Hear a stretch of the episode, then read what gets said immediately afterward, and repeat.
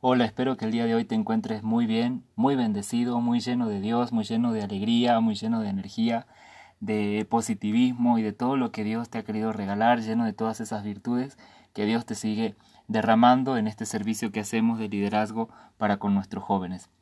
Eh, el día de hoy vamos a estar hablando acerca de una de las preguntas más claves y fundamentales en la planeación de todo líder.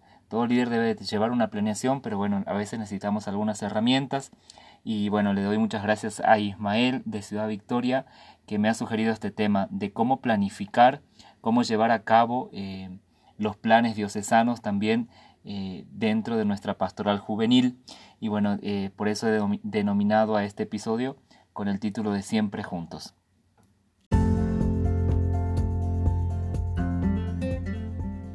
Bienvenidos. Soy el hermano Edgardo, discípulo de Jesús, y a través de esta serie quiero compartir contigo toda la riqueza que he adquirido a lo largo de unos 18 años en el liderazgo juvenil católico. En estos episodios estaremos compartiendo sobre diferentes aspectos que tienen que ver con las realidades a las que nos enfrentamos en este camino de responsabilidad, pero también de servicio y amor que tenemos por las almas que Dios nos ha confiado. Ser líderes es una gracia. Dios nos ha mirado a nosotros para llevar a su pueblo hacia Él. Dios quiere seguir extendiendo su obra por medio de tus manos, tus pies, tu corazón y sobre todo tu servicio. Por ello, quiero acompañarte en este camino y es para mí una gran bendición saber que me escuchas y que juntos estamos haciendo una obra maravillosa. Pues Dios juega en nuestro equipo, va al frente en la batalla y nos ha llamado en la unidad, que es un don de su espíritu y de su amor.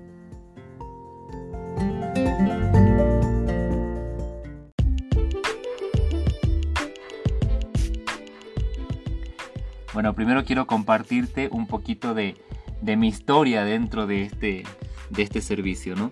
Eh, realmente cuando yo empecé en la pastoral y en, la atención a jóvenes dentro de las comunidades, pues realmente cometí muchos errores. En principio porque había muchas cosas que desconocía, por eso quiero brindarte también este consejo, algunos tips para que puedas eh, tú llevar de mejor manera tu planeación y que también sea efectiva. Eh, a veces nadie nos enseña, nos meten al servicio, aceptamos, pero sin saber muchas cosas. Entonces, bueno, este podcast también está dedicado a eso, a dar algunos consejos para que no cometas los mismos errores que, bueno, otros cometimos sin saberlo, sin deberla ni temerla, como se dice por ahí. En principio, es imprescindible que lleves una agenda. Yo no sé si la prefieras hacerla manual o llevar una, una agenda electrónica en el medio que tú quieras eh, utilizar, pero necesitas llevar una agenda, necesitas tener una estructura que te permita mantener todos tus compromisos bien detalladitos y que no se te pase nada. Yo realmente soy de la vieja escuela, ¿eh? a mí me gusta la agenda manual, para mí me permite eh, tener mucho más colores, tener mucho más visibilidad, marcar, eh, resaltar, poner este, letras más grandes, más chicas, este, espacios, dibujitos, y bueno, a mí me parece que es una muy buena opción. Además las agendas católicas pues también te traen eh, citas bíblicas, te traen la, el santoral, te traen las diferentes fiestas de la iglesia. Y eso es para mí muy muy importante porque soy una persona que normalmente esas cosas se me pasan, no yo entré a la Hermandad Discípulos de Jesús y a todo el servicio en la pastoral sin saber muchas cosas de lo parroquial, entonces eh, muchas cositas se me iban y bueno pues eh, yo quiero recomendarte que si también es tu momento, también es tu experiencia de que no tienes como eh, una costumbre de las distintas fechas, bueno, empieces con una agenda que ya te las traiga, que ya las tenga incorporadas de tal manera que para ti sea un poquito más fácil, por ejemplo, saber cuándo festejamos Santísima Trinidad, cuándo festejamos Corpus Christi, cuándo celebramos Pentecostés, etc. Parece muy muy tonto, pero es importante para poder eh, tener una buena organización. Y esto se maximiza cuando tienes muchos servicios, cuando tienes muchos cargos. Por ejemplo, eh, hace un par de años cuando estuve en la Pastoral Juvenil de Ciudad Victoria, pues además era encargado nacional de los jóvenes de las comunidades de Alianza. Eso implicaba salir muchas veces de la ciudad para poder atender retiros, eh, eh, regionales y un montón de actividades, compromisos, acompañamientos que me conllevaba atender a, a las comunidades de alianza, pero además era también miembro de la pastoral juvenil del instituto del que formó parte, la Hermandad Discípulos de Jesús, por lo tanto eso también implicaba algunos compromisos.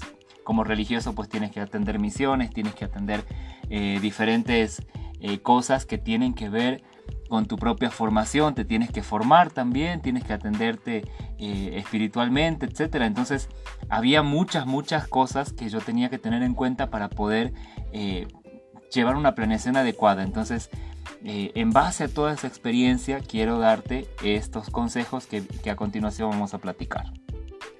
No sin antes, no puede faltar la palabra de Dios que ilumina todo este trabajo y todas nuestras decisiones y nuestro caminar en la vida de fe. En Juan 17, 21, la palabra nos dice lo siguiente. Te pido que todos sean uno, lo mismo que lo somos tú y yo, Padre, y que también ellos vivan unidos a nosotros para que el mundo crea que tú me has enviado. Palabra de Dios. Te alabamos, Señor. Por ello es importante que nosotros trabajemos unidos con toda la iglesia. Y la iglesia va a tener distintas instancias. En primer lugar estará lo, eclesial a nivel mundial, después vendrá eh, lo diocesano, dentro de lo diocesano también tendremos que atender algunas cuestiones regionales, algunas cuestiones propias del país y después entraremos a la propia diócesis, después entraremos a la parroquia y por último a nuestro grupo o comunidad. Por lo tanto, eh, nosotros tenemos que tener una amplia capacidad de poder planificar y poder estar en contacto con todas las instancias y trabajar unidos porque el Señor es lo que nos pide, ¿no? Que seamos uno para que el mundo crea. Entonces es importantísimo que tengamos eh, muy bien definido nuestro lugar, pero también con quién nos tenemos que relacionar. Entonces como primer paso necesitas identificar claramente dónde estás parado. Voy a poner algunos ejemplos. Si por ejemplo tu grupo es un grupo parroquial, entonces tu primera, primera instancia de relación va a ser la parroquia, va a ser este, pues ese ámbito donde se tomen algunas decisiones. ¿Dónde se toman las decisiones? En el equipo parroquial de animación pastoral, o más conocido como EPAP. Bueno, de ahí eh, pasarás a lo, a diocesano y a lo regional, etcétera, ¿no? Pero habrá cosas que no nos van a implicar de manera directa, pero esto de la parroquia sí, si somos un grupo parroquial. Ahora, si somos un grupo de comunidad de alianza, por ejemplo, o de cualquier otro movimiento, arcoíris o el que sea, que además tiene un organismo nacional o un organismo internacional, pues también aparte de la parroquia, nosotros vamos a tener que tener en cuenta eh, también la agenda o la relación que debemos de guardar con nuestro movimiento. Para poder saber eh, qué necesitamos tener en cuenta, necesitamos hablar con el anterior coordinador o coordinadora con el actual coordinador o coordinadora, con el párroco o con el asesor, ¿verdad? Personas que nos pueden ubicar, nos pueden hacer un organigrama de dónde está ubicada nuestra pastoral para de esa manera nosotros poder saber con quién nos tenemos que relacionar de manera más directa, de quiénes dependemos y quiénes dependen de nosotros. Esto es muy muy importante dentro de cualquier planificación. Una vez que identificamos, vamos a ir al segundo paso vamos a establecer prioridades, es decir, cómo vamos a realizar ya nuestra agenda, cómo vamos a llevar a cabo los planes diocesanos y del movimiento dentro de nuestra agenda. Primero vamos a poner aquellos compromisos personales indispensables. Yo sé que sos un joven, que sos una joven que necesita atender a sus realidades más temporales inmediatas, como por ejemplo la escuela, si estás estudiando, o eh, la universidad, o el trabajo, ¿verdad? Esas son cosas que no podemos nosotros desatender y sí las vamos a tener que poner en primer lugar dentro de nuestra agenda. Parece como que sería lo último, pero no. Es necesario que nosotros seamos personas ordenadas y esto, la carga laboral, la carga de la escuela, pues va a generar también que nosotros podamos distribuir mejor o peor nuestro tiempo. Entonces vamos a poner en qué horarios voy a trabajar, en qué horarios voy a la escuela o qué otras cargas eh, necesito, qué otros momentos necesito para poder eh, asumir ese compromiso que es inmediato. Ese es el primer compromiso que nosotros tenemos como jóvenes. Después nos abriremos a la agenda diocesana. Esta es la segunda prioridad, la agenda diocesana. Dentro de la agenda diocesana van a venir un montón de cosas que a lo mejor no nos incumban directamente. Yo te quiero recomendar a que no pongas toda la agenda diocesana, porque luego en la agenda diocesana viene lo de la pastoral de la salud, lo de la pastoral eh, familiar, lo de la pastoral vocacional, etcétera, que a lo mejor no incumbe directamente la pastoral juvenil, pero que eh, nos van a llenar nuestra agenda de, lugares y de espacios que después no vamos a poder aprovechar. Entonces, eh, esto no significa que no vamos a poder trabajar junto con ellos, simplemente que vamos a priorizar, precisamente estamos estableciendo prioridades, vamos a poder priorizar aquellas actividades que más nos surjan y que releven más importante para cada uno de nosotros.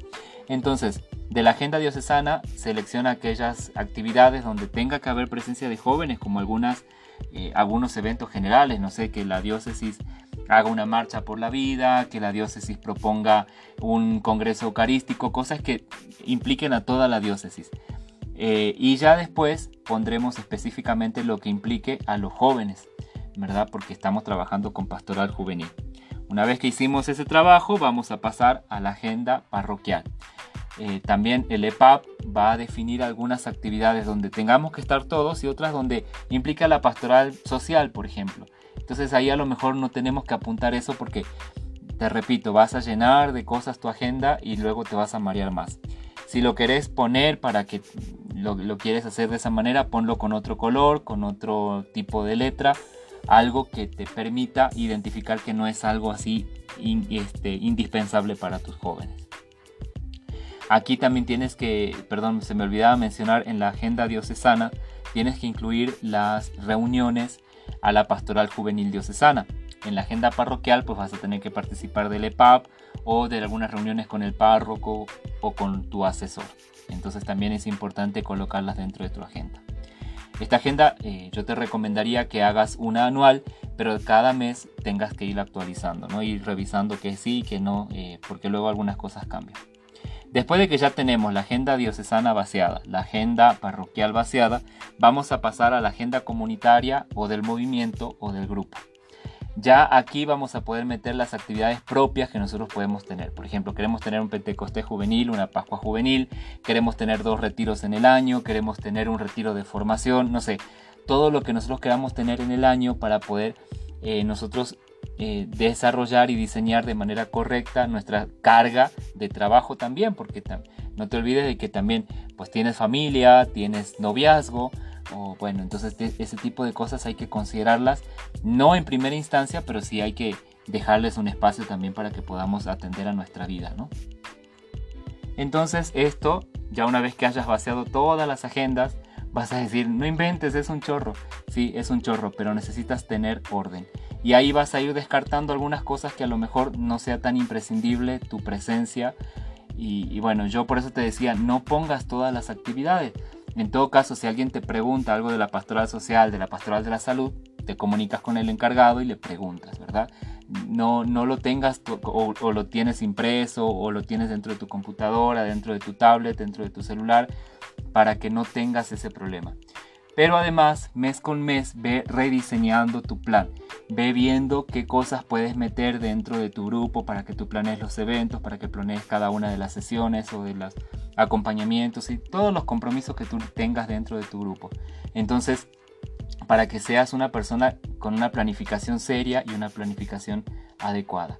Eh, para eso te recomiendo que uses estos cuadros de corcho o de cartón o lo que sea para que vayas pegando papelitos con dibujitos. Para mí eso es muy bueno hacerlo y me va permitiendo tener una visión muy general y bueno, y una visión muy bonita, además diseñadita para poder hacer mejor mi eh, liderazgo, para poder asumir mejor mi liderazgo. En conclusión, eh, necesitamos trabajar para la unidad, pero esto tiene que reflejarse desde una desde una persona responsable, desde una persona ordenada, de una persona seria, ¿verdad? Que, le ponga a la pastoral juvenil también ese, esa, esa parte de seriedad, porque si no, eh, terminamos haciendo mil cosas a la vez y terminamos estresados. Yo te aseguro que si tú llevas de esta manera tu agenda, vas a liberar muchísimo estrés y vas a tener muy claro lo que tienes que hacer y lo que no.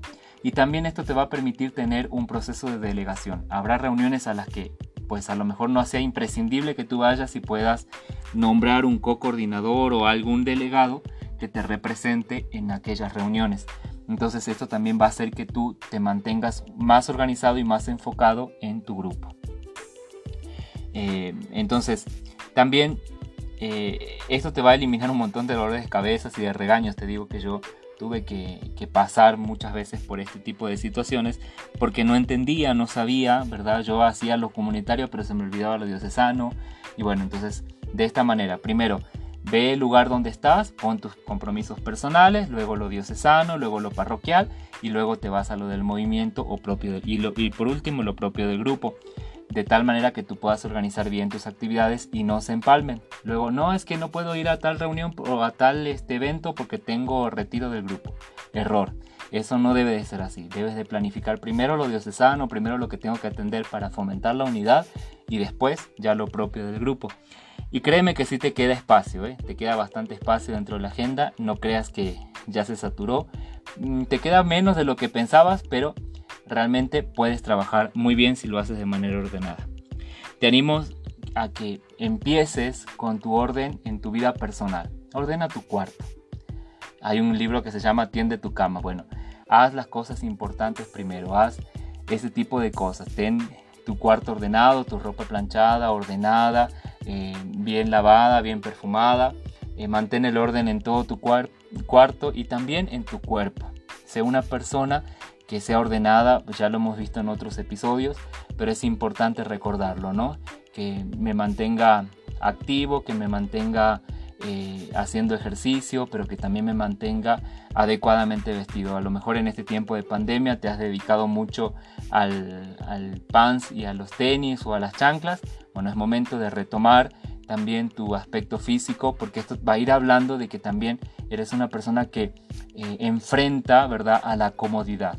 La comodidad siempre nos va a llevar a la pereza, entonces necesitamos irla venciendo poco a poco. Entonces empieza con tu persona, luego planifica adecuadamente y vas a ver que vas a tener mucho éxito. Cualquier otra pregunta o duda y por favor síganme dando, así como Ismael, ideas para este podcast porque mi idea es ayudarlos, es ayudarlos a crecer, ayudarlos a mantenerse eh, vivos en este servicio y bueno pues tus preguntas, tus dudas me ayudan muchísimo para poder dar mejores temas. Que Dios te siga bendiciendo. Nos vemos la siguiente vez.